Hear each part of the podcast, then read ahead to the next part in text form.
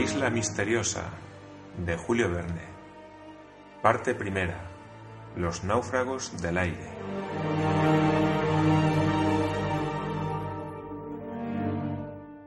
Capítulo 14. Se determina la longitud y la latitud de la isla. Al día siguiente, 16 de abril, domingo de Pascua, los colonos salían de las chimeneas al amanecer y procedían al lavado de su ropa interior y a la limpieza de sus vestidos. El ingeniero pensaba hacer jabón cuando hubiera obtenido las materias necesarias para la saponificación, sosa o potasa y grasa o aceite. La cuestión de la renovación del guardarropa debía ser tratada en tiempo y lugar oportunos. En todo caso, los vestidos podían durar aún seis meses o más, porque eran de tela fuerte y podían resistir el desgaste de los trabajos manuales. Pero todo dependía de la situación de la isla respecto de las tierras habitadas, situación que debía determinarse aquel mismo día, si lo permitía el tiempo. El sol, levantándose sobre un horizonte puro, anunciaba un día magnífico, uno de esos hermosos días de otoño que son como la última despedida de la estación calurosa. Había que completar los elementos de las observaciones hechas la víspera midiendo la altura de la meseta de la Gran Vista sobre el nivel del mar. ¿No necesitará usted un instrumento análogo al que le sirvió ayer? Preguntó Harbert al ingeniero. No, hijo mío, no, contestó éste. Vamos a proceder de otro modo y de una manera casi tan exacta. Harbert, que gastaba de instruirse en todo, siguió al ingeniero, el cual se apartó del pie de la muralla de granito, bajando hasta el extremo de la playa, mientras Pencroff, Nab y el corresponsal se ocupaban en diversos trabajos. Cyrus Smith se había provisto de una especie de pértiga de unos doce pies de longitud, que había medido con la exactitud posible, comparándola con su propia estatura, cuya altura conocía poco más o menos. Harbert llevaba una plomada que le había dado el ingeniero, es decir, una simple piedra atada al extremo de una hebra flexible. Al llegar a veinte pies del extremo de la playa, a unos 500 pies de la muralla de granito, que se levantaba perpendicularmente, Cyrus Smith clavó la pértiga uno o dos pies en la arena, calzándola con cuidado y por medio de una plomada consiguió ponerla perpendicularmente al plano del horizonte. Hecho esto, retrocedió la distancia necesaria para que, echado sobre la arena, el rayo visual, partiendo de su ojo derecho, rozase a la vez el extremo de la pértiga y la cresta de la muralla. Después marcó cuidadosamente aquel punto con un jalón pequeño. ¿Conoces los primeros principios de la geometría? Dijo luego dirigiéndose a Harbert. Un poco, señor Ciro, contestó el joven, que no quería comprometerse demasiado. ¿Recuerdas bien las propiedades de dos triángulos semejantes? Sí, contestó Harbert. Sus lados homólogos son proporcionales. Pues bien, hijo mío, acabo de construir dos triángulos semejantes, ambos rectángulos. El primero, el más pequeño, tiene por lados la pértiga perpendicular la distancia que separa el jalón del extremo inferior de la pértiga y el rayo visual por hipotenusa. El segundo tiene por lados la muralla perpendicular, cuya altura se trata de medir, la distancia que separa el jalón del extremo inferior de esta muralla y mi rayo visual, que forma igualmente su hipotenusa, la cual viene a ser la prolongación de la del primer triángulo. Ah, señor Ciro, ya comprendo, exclamó Harbert. Así como la distancia del jalón a la base de la pértiga es proporcional a la distancia del jalón a la base de la muralla, del mismo modo la altura de la pértiga es proporcional a la altura de esa muralla. Eso es, Harbert. Y cuando hayamos medido las dos primeras distancias, conociendo la altura de la pértiga, no tendremos que hacer más que un cálculo de proporción, el cual nos dará la altura de la muralla y nos evitará el trabajo de medirla directamente. Tomaron las dos distancias horizontales por medio de la pértiga, cuya longitud sobre la arena era exactamente de 10 pies. La primera distancia era de 15 pies, que mediaban entre el jalón y el punto de que la pértiga estaba metida en la arena. La segunda distancia entre el jalón y la base de la muralla era de 500 pies. Terminadas estas medidas, Ciro y el joven volvieron a las chimeneas. Allí el ingeniero tomó una piedra plana que se había llevado en sus precedentes excursiones, especie de pizarra sobre la cual era fácil trazar números con una almeja. y estableció la proporción siguiente. 15 es a 500 como 10 es a x. Multiplicó 500 por 10, 5000, que dividido entre 15 da 333 con 33. Quedó pues averiguado que la muralla de granito medía 333 pies de altura. Cyrus Smith tomó entonces el instrumento que había hecho la víspera y cuyas dos ramas, por su separación, le daban la distancia angular de la estrella alfa al horizonte. Midió exactamente la abertura de aquel ángulo en una circunferencia que dividió en 300 partes iguales. Ahora bien, aquel ángulo era de 10 grados. Luego la distancia angular total entre el polo y el horizonte, añadiéndose los 27 grados que separan a alfa del polo antártico y reduciendo al nivel del mar la altura de la meseta sobre la cual se había hecho la observación, era de 37 grados. Cyrus Smith dedujo que la isla de Lincoln estaba situada en el grado 37 de latitud austral, o teniendo en cuenta, a causa de la imperfección de los instrumentos, un error de 5 grados, debería estar situada entre el paralelo 35 y el 40. Faltaba obtener la longitud para completar las coordenadas de la isla, y esto fue lo que se propuso el ingeniero determinar a las 12 del mismo día, es decir, en el momento en el que el Sol pasara por el meridiano. Se decidió que aquel domingo se emplearía en un paseo, o más bien en una exploración de aquella parte de la isla situada entre el norte del lago y el Golfo del Tiburón, y que, si el tiempo lo permitía, se extendiera el reconocimiento hasta la vuelta septentrional del Cabo Mandíbula Sur. Se almorzaría en las dunas y no regresarían hasta la tarde. A las ocho y media de la mañana, la pequeña caravana seguía la orilla del canal. Del otro lado, en el islote de la Salvación, muchas aves se paseaban. Eran somorgujos de la especie llamada maneos, que se distinguen perfectamente con su grito desagradable, algo parecido al rebuzno de un asno. Pencroff no las consideraba sino desde el punto de vista comestible y supo, con cierta satisfacción, que su carne, aunque negruzca, era bastante apetitosa. Arrastrándose por la arena se podía ver también grandes anfibios, focas, sin duda, que parecían haber elegido el islote como refugio. No era posible examinar aquellos animales desde el punto de vista alimenticio, porque su carne aceitosa es pésima. Sin embargo, Cyrus Smith observó con atención y sin descubrir sus ideas, anunció a sus compañeros que próximamente harían una visita al islote. La orilla que seguían los colonos estaba sembrada de innumerables conchas, algunas de las cuales habrían hecho la felicidad de un aficionado a la malacología. Había, entre otras, faisanelas, terebrátulas, trigonias, etc. Pero lo que debía ser más útil fue un banco de ostras descubierto en la baja marea y que Nab señaló entre las rocas, a cuatro millas poco más o menos de las chimeneas. Nab no ha perdido el día, dijo Pencroff, observando el banco de ostras que se extendía a larga distancia. Es un feliz descubrimiento, dijo el corresponsal. Y si, como se dice, cada ostra pone al año de 50.000 a 60.000 huevos, tendremos una reserva inagotable. Yo creo, sin embargo, que la ostra no es muy nutritiva. No, respondió Cyrus Smith. La ostra contiene muy poca materia azoada, y si un hombre tuviera que alimentarse con ellas exclusivamente, necesitaría por lo menos de 15 a 16 docenas diarias. Bueno, repuso Pencroff, comeremos docenas y docenas antes de agotar el banco. ¿No sería bueno tomar algunas para almorzar? Y sin esperar respuesta a su proposición, sabiendo que estaba aprobada de antemano, el marino, ayudado por Nab, arrancó cierta cantidad de aquellos moluscos. Pusiéronlos en una especie de red hecha de fibras de hibisco, confeccionada por Nab, y que contenía provisiones para el almuerzo y luego continuaron subiendo por la costa entre las dunas y el mar. De vez en cuando Smith consultaba su reloj, a fin de prepararse a tiempo para la observación solar que debía hacerse a las doce.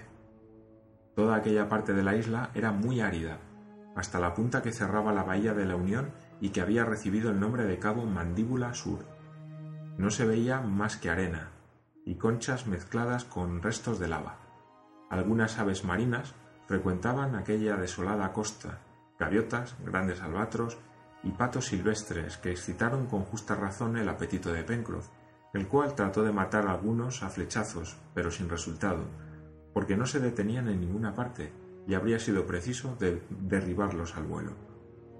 El marino, en vista del mal resultado de sus tentativas, dijo al ingeniero Ya ve usted, señor Ciro, que mientras no tengamos uno o dos fusiles de caza, nuestro material dejará todavía mucho que desear.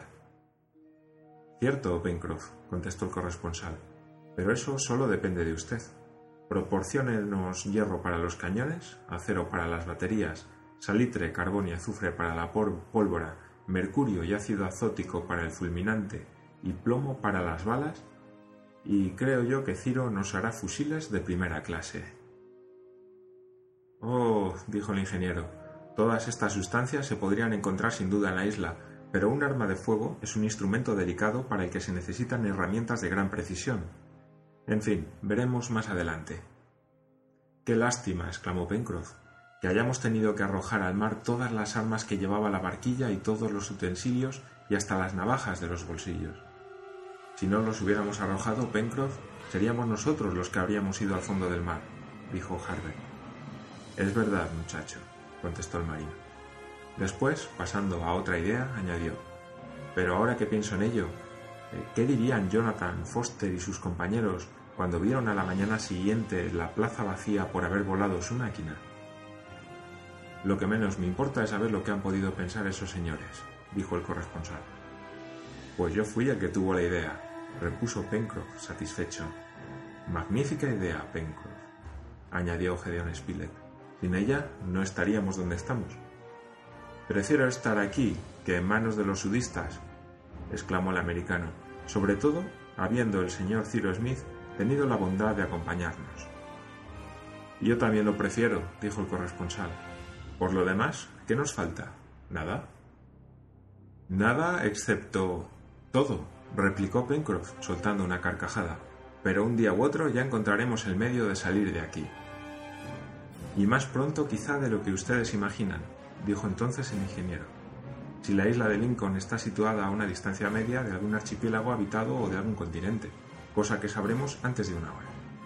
No tengo mapa del Pacífico, pero mi memoria ha conservado un recuerdo bastante claro de su parte meridional. La latitud que he observado ayer pone a la isla Lincoln entre Nueva Zelanda al oeste y la costa de Chile al este, pero entre esas dos tierras la distancia es de 6.000 millas. Falta pues determinar qué punto ocupa la isla en este gran espacio de mar, y esto es lo que nos dirá dentro de poco la longitud, según espero, con bastante aproximación. ¿No es el archipiélago de las Pomotu el más próximo a nosotros en latitud? preguntó Harbert. Sí, contestó el ingeniero, pero la distancia que de él nos separa es mayor de 1200 millas. Y por allí, dijo Nab, que seguía la conversación con gran interés y cuya mano indicaba la dirección del sur. Por allí nada, contestó Pencroff. Nada, en efecto, añadió el ingeniero. Dígame usted, Ciro, preguntó el corresponsal. ¿Y si la isla de Lincoln se, se encuentra nada más que a 200 o a 300 millas de Nueva Zelanda o Chile? Entonces, contestó el ingeniero, en vez de hacer una casa, haremos un buque y el capitán Pencroff se encargará de dirigirlo. Claro que sí, señor Ciro, exclamó el marino.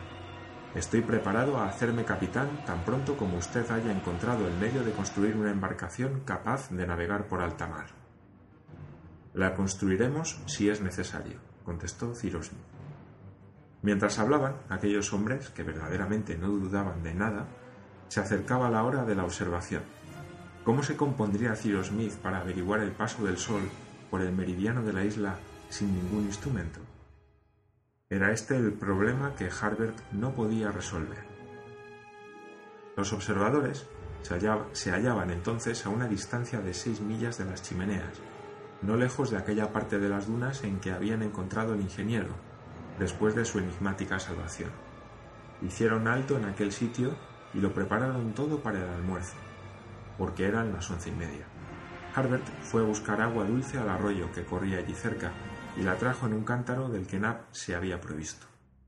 Durante aquellos preparativos, Cyrus Smith lo dispuso todo para su observación astronómica. Eligió en la playa un sitio despejado, que el mar al retirarse había nivelado perfectamente. Aquella capa de arena muy fina estaba tersa como un espejo, sin que un grano sobresaliese entre los demás.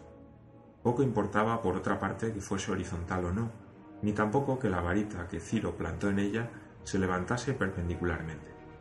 Por el contrario, el ingeniero la inclinó hacia el sur, es decir, del lado opuesto al sol, porque no debe olvidarse que los colonos de la isla de Lincoln, por lo mismo que la isla estaba situada en el hemisferio austral, veían el astro radiante describir su arco diurno por encima del horizonte del norte y no por encima del horizonte del sur. Harbert comprendió entonces el procedimiento que iba a emplear el ingeniero para averiguar la culminación del Sol, es decir, su paso por el meridiano de la isla, o en otros términos, el mediodía del lugar. Se valdría de la sombra proyectada sobre la arena por la vara plantada en ella, medio que, a falta de instrumento, le daría una aproximación conveniente para el resultado que quería obtener. En efecto, cuando aquella sombra llegase al mínimo de su longitud, sería el mediodía preciso, y bastaría seguir el extremo de aquella sombra para reconocer el instante en que, después de haber disminuido sucesivamente, comenzara a prolongarse. Inclinando la vara del lado opuesto al sol, Cyrus Smith alargaba la sombra y por consiguiente sus modificaciones serían más fáciles de observar. En efecto, cuanto mayor es la aguja de un cuadrante, mejor se puede seguir el movimiento de su punta. La sombra de la vara no era, en efecto, más que la aguja de un cuadrante. Cuando creyó llegado el momento, Smith se arrodilló sobre la arena y por medio de jalones de madera que fijaba en ella, comenzó a apuntar la disminución sucesiva de la sombra de la varita. Sus compañeros, inclinados sobre él, seguían la operación con gran interés. El corresponsal tenía su cronómetro en la mano, pronto a decir la hora que marcase cuando la sombra llegase al mínimo de longitud. Además, como Cyrus Smith operaba el 16 de abril, día en el cual se confunden el tiempo medio y el tiempo verdadero, la hora dada por aquel Gedeón Spilett sería la hora verdadera de Washington en aquel momento, lo cual simplificaría el cálculo. El sol se inclinaba lentamente, la sombra de la vara iba disminuyendo poco a poco, y cuando pareció a Cyrus Smith que comenzaba a aumentar, preguntó ¿Qué hora es? Las cinco y un minuto, contestó inmediatamente Spilett. No había más que anotar con números la operación, cosa facilísima como se ve.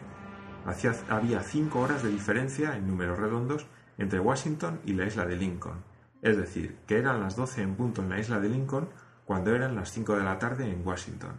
Ahora bien, el Sol, en su movimiento aparente alrededor de la Tierra, recorre un grado cada cuatro minutos, o sea, 15 grados por hora. 15 grados multiplicados por cinco horas daban 75 grados. Así pues, estando Washington a los 77 grados 3 minutos 11 segundos, o digamos los 77 grados del meridiano de Greenwich, que los norteamericanos, lo mismo que los ingleses, toman por punto de partida de las longitudes, se concluía que la isla estaba situada a los 77 grados más 75 grados al oeste del meridiano de Greenwich, es decir, hacia los 152 grados de longitud oeste.